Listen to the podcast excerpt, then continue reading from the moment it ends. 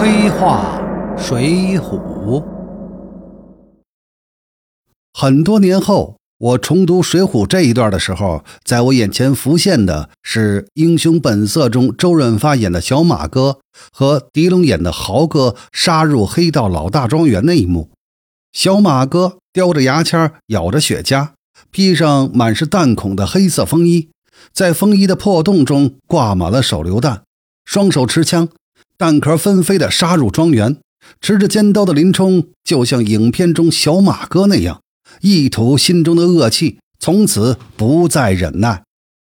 不经历风雨，怎么能见彩虹？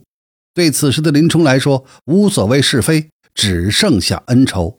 人在江湖，岂能事事尽如人意？但求无愧于心，快意恩仇。火并王伦之后，林冲成为了梁山的主要干将之一，一直延续到了宋江时代。以后，梁山组织的所有重大行动，林冲几乎无一不语，为梁山壮大和发展立下了不可磨灭的功劳。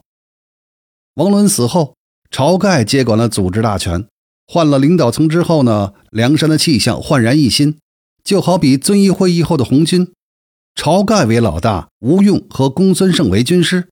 林冲则为冲锋陷阵的武将之首，并整顿组织，拿出生辰纲的金银财宝来分赏兄弟，打造武器，积极备战，准备迎接政府的镇压。不久，冀州地方驻军的黄安团长奉冀州府命令，率部来梁山剿匪，这也是梁山更换领导层后的第一仗，至关重要。如果不能击退政府军的围剿的话，梁山组织就会被消灭在萌芽状态。对于任何一个黑帮组织来说，早晚要过着同政府直接对抗的一关，除非永远不壮大。固然这支政府军是晁盖引来的，但没有晁盖，要是王伦来指挥啊，这样规模的政府军，梁山是肯定抵挡不住。此役，梁山众人指挥得当，调度有方。齐心合力，全歼了来犯的政府军，连黄团长本人都被活捉了，颇有点儿齐生焕前头捉了张辉赞的味道。此役，林冲也立了大功，夺得了六百匹军马。有宋一带，辽宋西夏都严控军马入宋。宋朝本身没有大量的牧场，所以军马极其的昂贵。冷兵器时代，马队。对步兵的优势那是不可比拟的。至此，梁山在黑道中名声大振。试想，有哪个黑帮组织能同政府军正面较量并击败政府军？有这样的实力，在黑道中岂是其他黑帮敢惹的？同王伦时代只敢动掠单身客商不同，从此即使是大规模的过往商队，梁山都敢下手劫夺了。一时间。梁山从一个小黑帮成长为一个相当规模的大黑帮组织。按水浒的话说，梁山伯自从晁盖上山，好生兴旺，迫使政府只能睁一眼闭一眼，听之任之。晁盖时代的林冲应该是意气风发的，他不仅亲眼见证了梁山组织的发展和壮大，并凭自己的本事在组织中确定了四哥的牢固地位。可以说，这是林冲黑道生涯中的最美好的岁月。宋江上梁山的时候，是带了很大一票兄弟来的。梁山在宋江加盟以前，一共是十二位大哥，分别是晁盖、吴用、公孙胜、林冲、刘唐、阮小二、阮小五、阮小七、杜谦、宋万、朱贵、白胜。白胜是晁盖在梁山老大坐稳后，从冀州大牢里捞出来的。晁盖不算在梁山的一百零八将之内，也就是说，以后的九十七条好汉都是在宋江手上张罗来的。如果将梁山好比一个公司的话，王伦算是创始人，晁盖是成功将公司带到成功上市的首席执行官，而宋江则是让公司成长十倍、进入财富五百强的人物。宋江的人马是分两批到梁山的。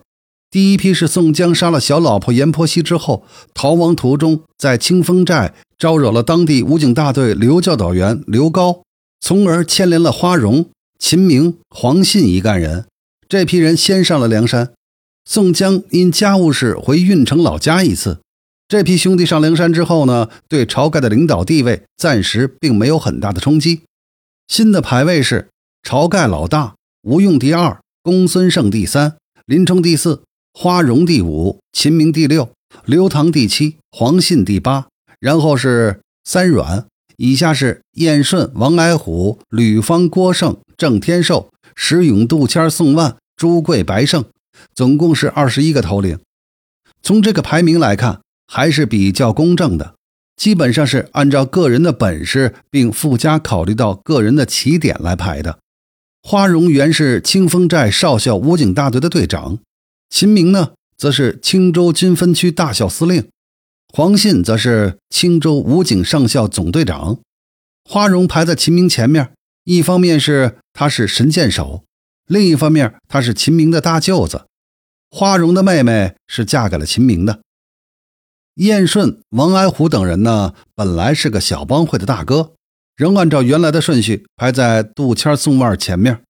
林冲在组织中的地位没有受到影响，依旧排名第四。宋江回家后不久就被抓了，但毕竟曾经在郓城县政府供职过，同县长交好，被轻判发配到江州。不料在江州因提反诗而被判死刑。